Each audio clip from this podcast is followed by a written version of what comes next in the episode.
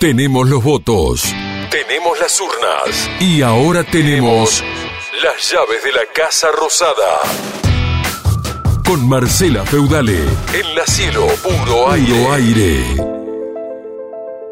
Quebrada internamente y completamente deslegitimada socialmente, el primero de julio de 1982, el proceso de reorganización nacional, a través de la figura de su presidente Reinaldo Viñone, anunció la posibilidad de iniciar la transición hacia la democracia luego de un extenso y oscuro periodo de seis años de dictadura controlada por una junta militar que durante esos años había impulsado el miedo y el terrorismo como principales políticas de Estado.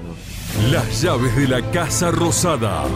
La estruendosa derrota militar sufrida a manos de los ingleses durante el otoño de 1982 en Malvinas generó la última oleada de descontento popular de una sociedad agotada por la terrible crisis económica causada por las severas políticas económicas y salariales contra los trabajadores y la asfixiante represión y desapariciones sufridas por los sectores estudiantiles y sindicales. El saldo de desaparecidos y muertos realizado durante febrero de 1983 por el jefe de policía de la provincia de Buenos Aires, Ramón Camps, impulsó con mayor fuerza las movilizaciones sociales, reclamando elecciones, pero sobre todo justicia contra los componentes del siniestramente denominado proceso de reorganización nacional. Mire, eh, yo creo que es bueno que nos remontemos al año 76, 77, incluso al 75 y algunos años anteriores. Porque aquí la Argentina vivió una situación muy especial. Usted dijo, mm, habló de guerra. Efectivamente, aquí en la Argentina vivimos una guerra. Una guerra con todas las características de guerra y, de, y la formalidad de la guerra. Y allí se combatió y por supuesto en el combate, en la guerra, hay muertos, hay heridos, hay desaparecidos. Pero ¿sabe que hay también y que lo tenemos que reconocer también? Hay héroes, hay gente que combate, hay gente que entrega. Y en esta lucha que nosotros tuvimos allá por 1976-77, hay un elemento que creo que es importante que remarque. Y ese elemento que es importante que remarque es que a mí que me tocó actuar, y que me tocó actuar en primera línea, nunca me sentí solo. ¿Y sabe por qué no me sentí solo? No me sentí solo porque me sentí acompañado por usted y por toda la gente que nos está mirando. Porque los argentinos estaban consustanciados con nosotros. Si no, no hubiéramos logrado el. La traumática experiencia sufrida por la sociedad argentina entre 1976 y hasta 1982 provocó no solo en la aparición de nuevos actores políticos colectivos como las Madres de Plaza de Mayo o los sobrevivientes de la Guerra de Malvinas, sino el relevamiento de las dirigencias y modo de funcionamiento de los principales partidos políticos, el Partido Justicialista y la Unión Cívica Radical. Pese a la fragilidad del orden dictatorial, su manifiesto interés por seguir exterminando cualquier factor de disidencia resultó contraproducente incluso de llevar la transición hasta 1984. Marcela Feudale, las llaves de la Casa Rosada. A partir de las heridas que aún seguía infligiendo la dictadura a la sociedad pese a su situación en descomposición, la movilización popular encauzó el canal por el que los partidos políticos comenzaron a adherirse a los numerosos reclamos sociales efectuados por los diversos actores políticos. Tras la muerte de Ricardo Balbín, ocurrida en septiembre de 1981, Raúl Alfonsín no solo asumió la dirección del Partido Radical, sino además varió el modo de conducción que había caracterizado a la organización durante décadas. Alfonsín, de extracción socialdemócrata, amplió los márgenes del partido para agrupar diversos partidos políticos en un frente al que se le llamó la multipartidaria, con el propósito de generar una mayor presión contra la dictadura para que realice lo antes posible las elecciones. Ya desde julio de 1981, el ministro del Interior de la Junta, Horacio Liendo, manifestó su inquietud por la formación de este frente. Bueno, yo he señalado ya en alguna oportunidad algún colega suyo de que me hizo la pregunta de la multipartidaria, de que sigo atentamente el desarrollo de este encuentro de varios partidos políticos argentinos existentes El gobierno tiene su programa de acción política, lo va a ejecutar sin, sin interferir otros esfuerzos, todos los esfuerzos que hagan los argentinos cuando se piensa en la nación en su conjunto, creo que son este, bien recibidos por todos. Así que en ello todas las conclusiones y los aportes que se hagan y las conclusiones que con sus criterios, con sus enfoques este, efectúen los políticos, me parece que son realmente útiles y el tiempo y sus integrantes son los únicos este, que pueden eh, decir a dónde pueden llegar, ¿no es cierto? Gobierno va a ejecutar su programa de acción política, no hay ninguna duda, ya tiene en esto el poder militar tiene la a través de la Junta Militar eh, es inexorable, sigue con sus pasos este, en forma permanente, ya ha impartido las instrucciones al Gobierno Nacional. Eh, mi cartera está este, estudiando las pautas que ha ordenado la Junta considerar para ir produciendo los instrumentos que van a posibilitar, digamos, la reestructuración, la organización de los partidos políticos argentinos para las futuras etapas que van a venir. Las llaves de la Casa Rosada. Los secretos mejor guardados. Ahora los devela Marcela Feudale. A diferencia de la UCR, el Partido Justicialista se encontraba escaso de líderes, debilitado luego del derrocamiento de María Isabel Martínez de Perón y diezmada por las terribles contradicciones originadas durante las campañas electorales de 1973.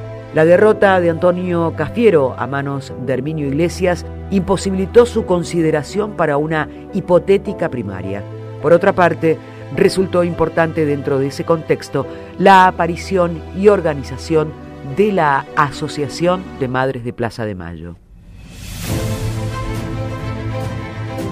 Surgida en abril de 1977, esta asociación solicitaba al gobierno militar conocer el paradero de sus hijas e hijos desaparecidos por el Estado bajo la acusación de subversión al orden. Pese a sus fines y modos pacíficos, la dictadura las reprimió fieramente e incluso fueron desaparecidas entre el 8 y el 10 de diciembre de 1977 algunas de sus fundadoras como Azucena Villaflor, María Ponce de Bianco y Esther Ballestrino, además de 12 personas más por el militar Alfredo Astiz. En 1985, durante el juicio a las juntas, el testimonio de Ketty de Neuhaus así lo confirmó. Que levantaba los brazos, la habían puesto contra la pared y me dijo, me llamó por mi nombre, me dijo, Ketty, no llevan. A mí me dio la sensación de que habían sido golpeadas posiblemente en el estómago, porque no gritaban, solamente sentía a la señora de Cariaga que decía, ¿por qué? ¿Por qué? dijo dos veces, muy despacito. La decadencia de la dictadura, sumada al enorme descontento social, generaron un clima de crispación y agitada expectativa frente a la posibilidad de unos comicios electorales que, en la medida que la Junta intentaba demorarlos, la sociedad civil y las fuerzas políticas presionaban por su pronta realización. Las llaves de la Casa Rosada. Luego de ocho años de prohibición de ingreso al país, el 2 de junio de 1983, vuelve al país Joan Manuel Serrat para presentarse en el Luna Park y diversas regiones. La llegada de Serrat al país, además de evidenciar la debilidad del régimen militar frente a los sectores más jóvenes de la sociedad, señaló el interés de estos por participar activamente incluso a través de apoyo de artistas con reconocido activismo político, como era el caso del cantautor catalán proscripto también durante los años del franquismo.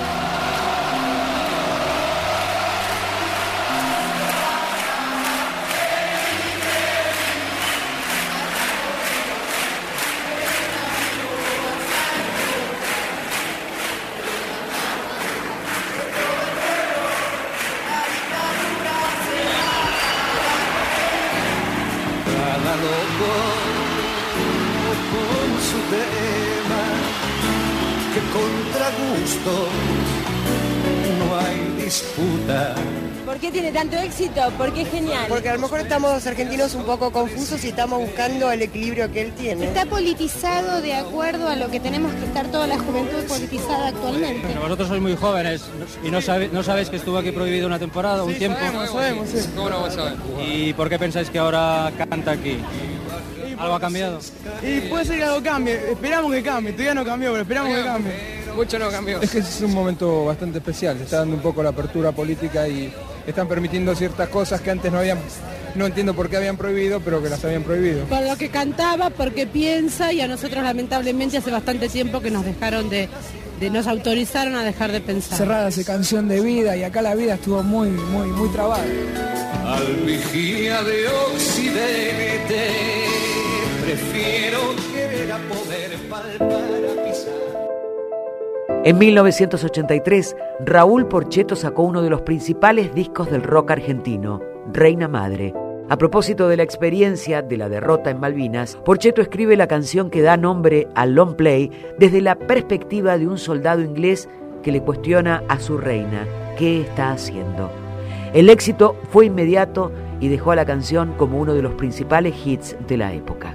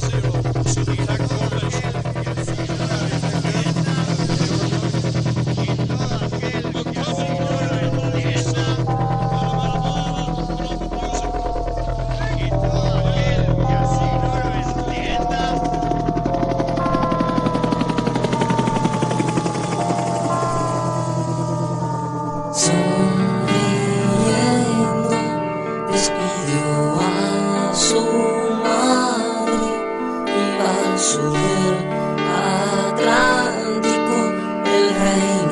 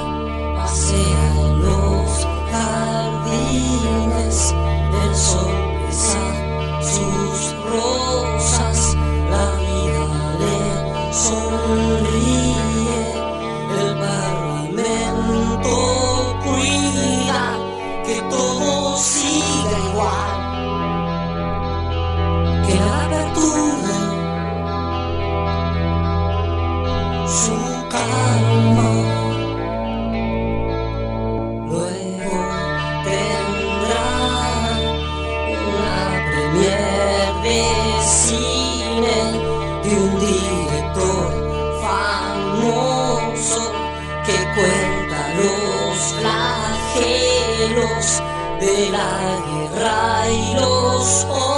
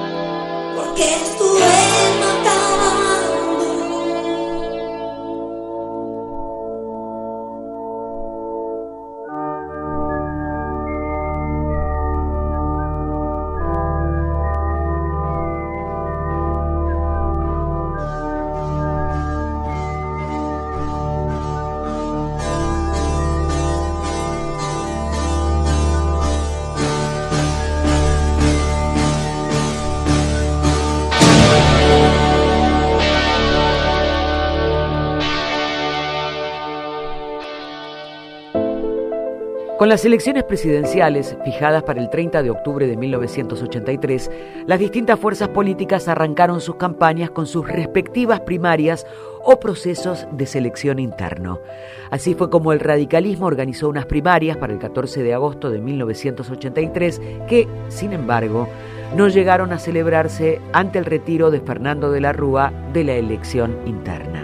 Alfonsín, quien en 1973 había ganado espacios dentro del radicalismo, logró finalmente superar la línea balvinista que dirigía de la Rúa, quien finalmente eligió mantenerse como senador por la provincia de Buenos Aires.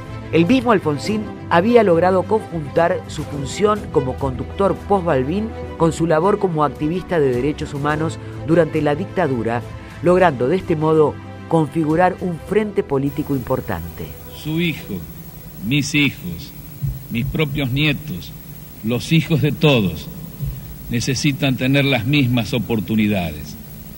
Para eso hace falta más presupuesto en educación.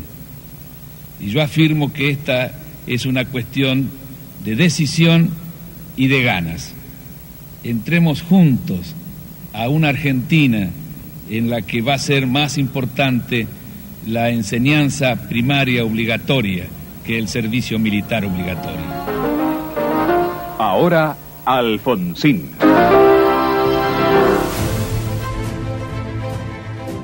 Elegido como candidato presidencial, Alfonsín orientó su campaña hacia una profusa promoción publicitaria con la intención de abrir canales de comunicación múltiples con una sociedad agobiada por los efectos de la dictadura.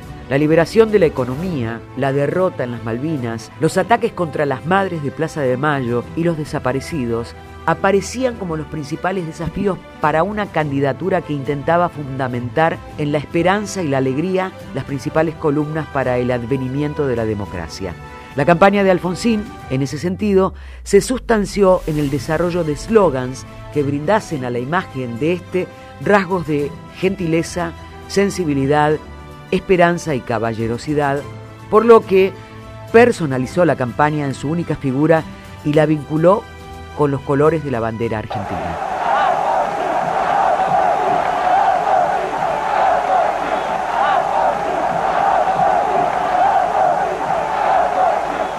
Ahora, Alfonsín, el hombre que hace falta.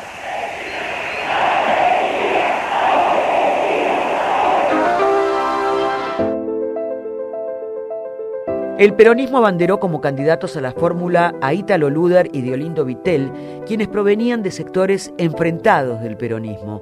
Mientras Luder había compuesto el grupo de confianza que había acompañado a María Isabel Martínez de Perón durante su gestión, al punto de incluso de haberse encargado interinamente de la presidencia durante la enfermedad de esta, Vitel destacaba por su discurso popular incluso en la época dictatorial.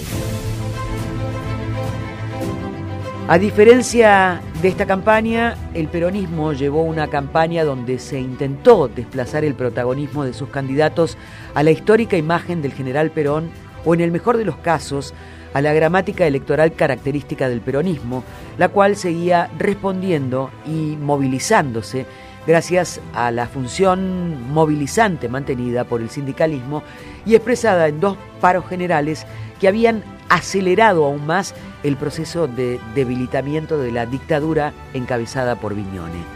La campaña peronista, en consecuencia, avanzaría una vez más de acuerdo a su tradición frentista, paradójicamente, y pese a las sospechas de simpatía de Luder por ciertos sectores militares, el Partido Comunista y varios maoístas sorpresivamente dieron su apoyo a esta fórmula.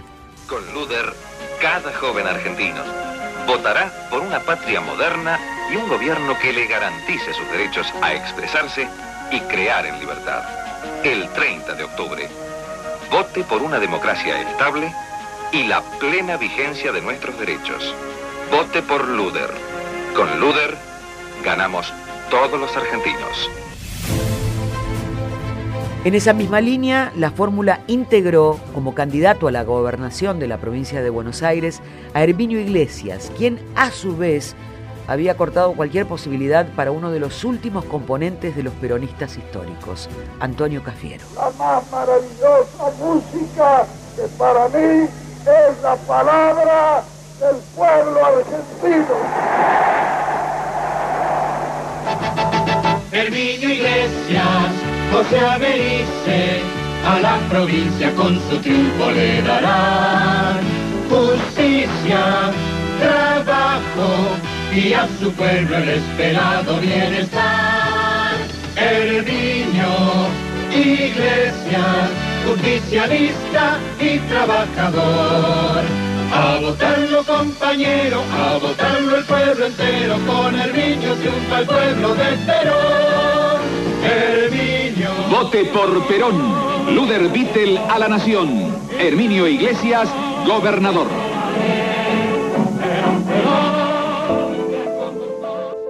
Aparte de estas dos candidaturas, Francisco Manrique, quien también se había postulado en las elecciones de 1973 como primera opción liberal con su alianza federal, sin embargo, la cercanía de muchos elementos de este partido con la dictadura militar cercenaron cualquier posibilidad de lograr la victoria pese a su oferta de mayor autonomía para las provincias y mayor liberación económica para el empresariado. Con Manrique tendrás la voz y el voto que tanto esperas para decir en un grito, esto es libertad. Para que tu voto tenga voz y voto, no votes a otro solo por votar. Votalo a Manrique y así ganarás.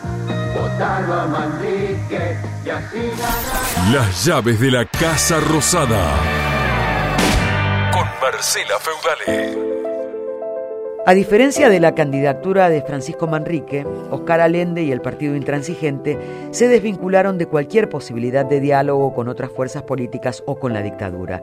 Los recelos causados por la cercanía de Manrique e incluso con el abanderado peronista Ítalo Ludar explican la aclaración de la facción intransigente. De esta situación de bancarrota y destrozo solo vamos a poder salir con la unión de los argentinos.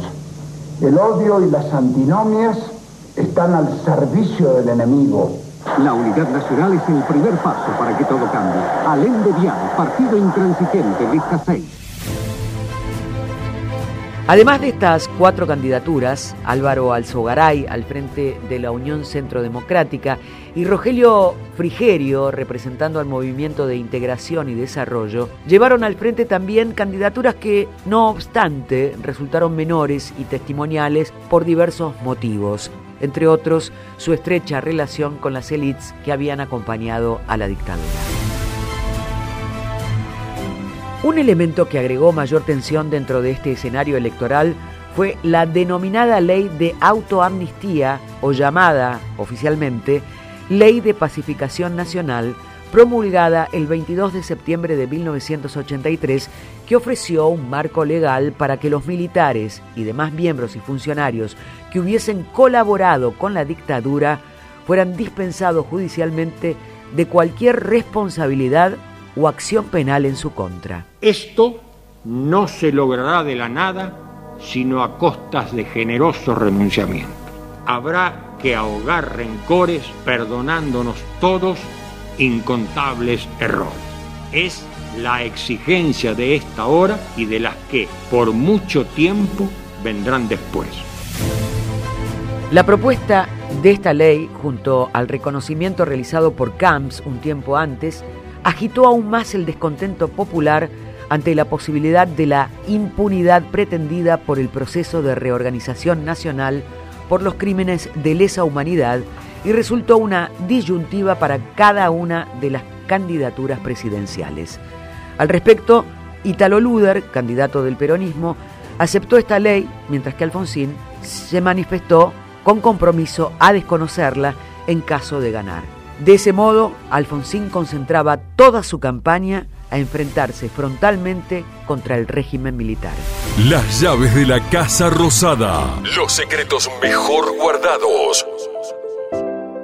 Los cierres de campaña vinieron a ser entonces los bancos de prueba para las elecciones. Un evento que sin duda no determinó el resultado, pero sí resultó muy recordado por todos. Fue como en el cierre de campaña peronista, el candidato a gobernador de la provincia, Herminio Iglesias, quemó un cajón con las siglas de la Unión Cívica Radical, lo que fue interpretado en ese contexto de tensión y enojo como un gesto violento y bastante hostil en momentos en que se intentaba restituir la convivencia entre todas las fuerzas. El clásico del domingo, única carrera que se corre, liberación o dependencia. Cobra ganador con esta boleta, cobra la doble con Luder Vittel y cobra la trifecta con Luder Vittel y Roca.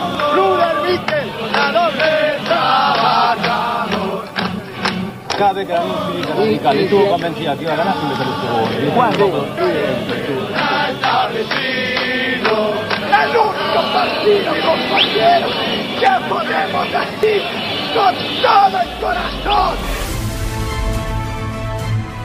A diferencia del peronismo, Alfonsín mantuvo su estrategia electoral de confrontar como rival electoral al régimen saliente y no a la candidatura opositora. A los pies del obelisco realizaron un multitudinario acto la noche del 26 de octubre de 1983. En esa línea, el radicalismo mantuvo su particular pulso, señalando a la dictadura como responsable de la corrupción y los atropellos contra los derechos humanos sufridos desde 1976 por la sociedad argentina. Argentinos, se acaba la dictadura.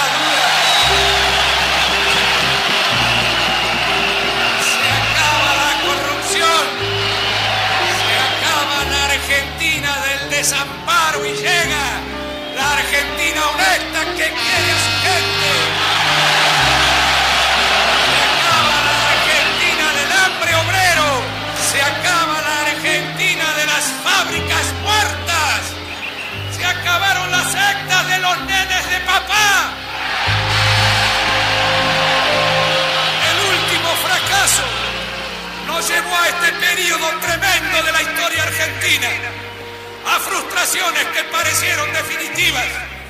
Vinieron a decirnos que iban a terminar con la especulación y nunca quien especuló más ganó tanto y quien quiso trabajar en serio perdió más en la Argentina.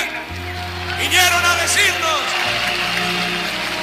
que iban a terminar con la inflación. Vinieron a decirnos que traían la paz y nos metieron en la guerra. Aquí se trata fundamentalmente, si de ver si es posible que le pongamos realmente una bisagra a la historia argentina y terminar con la frustración y la desesperanza. Nada puede construirse en el país. Será imposible el desarrollo de nuestra patria si no damos respuesta a los requerimientos de la justicia social. Y primero que nada, terminar con el hambre en la Argentina. Luego de varios años exiliado, volvía a la Argentina el escritor Julio Cortázar, uno de los principales cuentistas del siglo XX. Tras vivir en Europa gran parte de su vida, un emocionado Cortázar volvía en diciembre de 1983 con la idea de que la incipiente democracia que se restauraba en Argentina fuese cuidada por todas y todos. Pese a que su marcha se comprometió a volver en dos meses, moriría pocos días antes de cumplir su promesa. Volví porque la encontraba diferente, es decir, la encuentro como saliendo de una pesadilla después de 10 años de dictadura y de tiranía. Durante 10 años yo no pude volver, como tantos exilados. Yo sé muy bien que me hubieran matado en esos 10 años. ¿Alcanzó a percibir que la palabra izquierda dejó de ser mala palabra?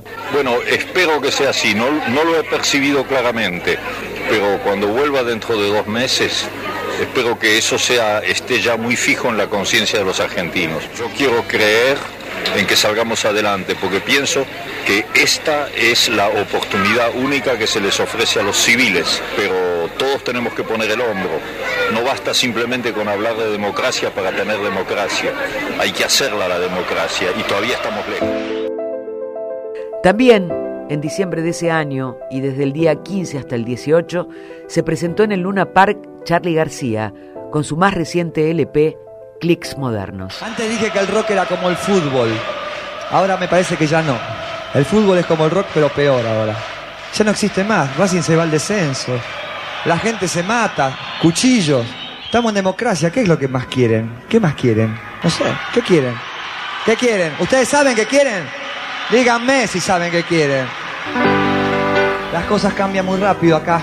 Algunas veces cambian mal, otras bien. Hace poco la cosa cambió para bien se debe haber equivocado la historia con nosotros, porque siempre nos pasa mal. Ahora vienen hasta periodistas hombres, lo que es el destape, viejo. Charlie, ¿te analizás? Ahora preguntan todas cosas así. ¿Cuántas veces hacer el amor por día? Mocasines. Ahora todos dicen que soy un genio, qué bueno. El año pasado no decían eso. ¿Será porque vine de New York? ¿Será porque me pinto los ojos?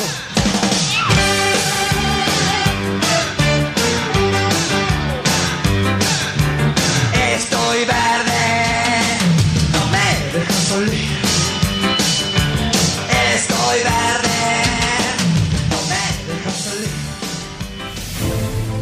El 30 de octubre de 1983 se realizaron finalmente las elecciones con una enorme emoción pero también con mucha ansiedad en las calles, por más que la dictadura, a través de Viñone, se comprometía a reconocer el resultado. La presión social excedía las prevenciones y dispositivos con las que el gobierno de facto trató de contener a la sociedad indignada por la antes mencionada ley de amnistía. Dirigirá un mensaje al país el excelentísimo señor presidente de la Nación, general de división, don Reinaldo Benito Antonio Viñone con ciudadanos, votemos mañana para consolidar una Argentina en paz y en libertad. Esto no se logrará de la nada, sino a costas de generoso renunciamiento. Habrá que ahogar rencores perdonándonos todos incontables errores. Es la exigencia de esta hora y de las que por mucho tiempo vendrán después. Las llaves de la Casa Rosada. La pulsión social observada en los cierres de campaña, no obstante, no dudó en expresarse durante el 30 de octubre e incluso la participación de Viñone en el acto electoral ocasionó el interés público, irónicamente. Vamos al voto del presidente Viñone registrado por nuestras cámaras de esta manera. Sale el presidente Viñone, va a introducir el sobre con su voto en el lugar. Los fotógrafos le esperan, le están pidiendo que espere. ¿Qué significa para un militar argentino haber votado hoy? El militar es un ciudadano más. Y como militar y como ciudadano, una gran satisfacción. Doctor Luder, ¿cómo, ¿cómo pasó este día, por favor? Muy bien, muy bien. Fui a votar a la mañana, cumplí con mis deberes de ciudadano. Luego tuve una reunión con toda mi familia y ahora vengo a seguir la marcha del escrutinio desde mis oficinas políticas. El director de cámara nos pide si puede mirar ese primer piso, doctor, porque ahí está nuestra cámara instalada. Doctor, ¿almorzó con su familia? Desde luego. Sí. Es un día de votar, no es un día de hablar. Doctora, ¿cuántas veces votó usted en su vida? ¿Lo recuerda? pocas veces, porque las mujeres no tenían voto. Acá se está votando por la democracia y creo que este es el mejor camino, el más correcto. ¿Qué están diciendo las urnas? ¿Ya se sabe algo en el móvil 1 Fórmica? Las urnas están vacías y nosotros tenemos el privilegio de estar en el recuento de la mesa 1155. ¿En cuánto tiempo tendrán las cifras? Calculamos que en unos 10 minutos más o menos podremos darle una cifra aproximada. ¿No se le ve una puntita a la cosa para dónde rumbea? Está muy pareja la cosa, ¿eh? Si la votación está muy pero muy pareja, habrá que esperar hasta muy entrada la noche para empezar a tener una puntita más o menos consistente. Los diversos candidatos en cada una de las alocuciones celebraron la movilización y el interés de la gente en participar. La participación de los distintos medios de comunicación indagando el posible resultado fue solo la expresión de esa ansiedad. De distintos modos, estos intentaban avanzar sobre el resultado. La posibilidad de una contienda apretada fue disuelta en horas de la noche. Roberto, ¿usted nos está recibiendo? Muy bien, muy bien. Esperamos poder dialogar también nosotros. Vamos a con- tratar de hacer un duplex en cuanto las circunstancias no sean propicias. Exactamente, por favor, entonces, en cualquier momento, ya que estás tan cerquita del doctor, podremos dialogar con él. ¿no El doctor Alfonsín ha logrado sentarse y silencio. ya se prepara a hacer uso de la palabra. Lo escuchamos, Roberto. hacer silencio. Esperen un poquito, Yo les pido, por favor, a quienes no sean periodistas que se retiren allá. Y además les pido que permanezcamos en silencio. Doctor, eh, nos interesaba que para comenzar...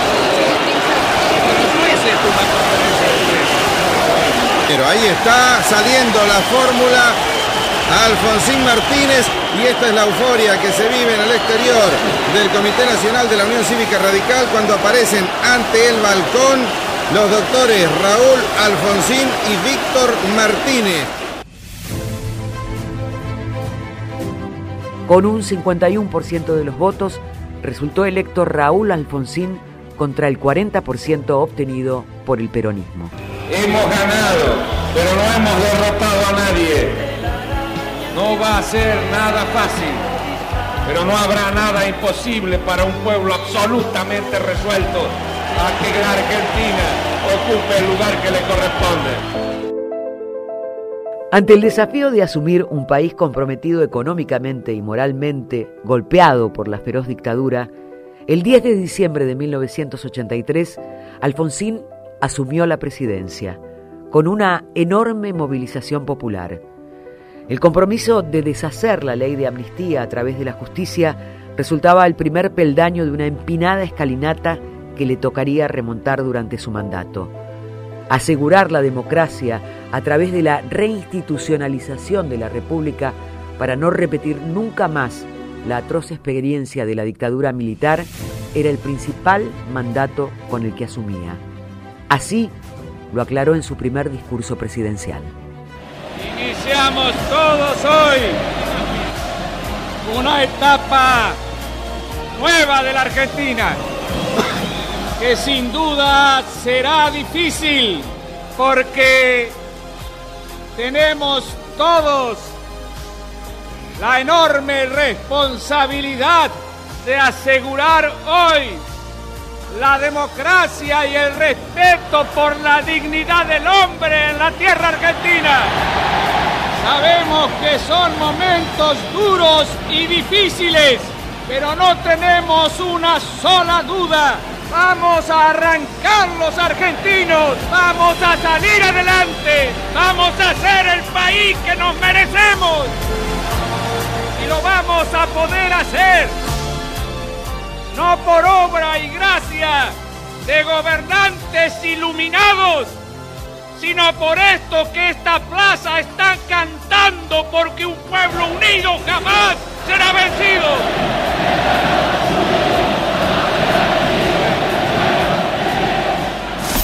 Las llaves de la Casa Rosada. Con Marcela Feudale.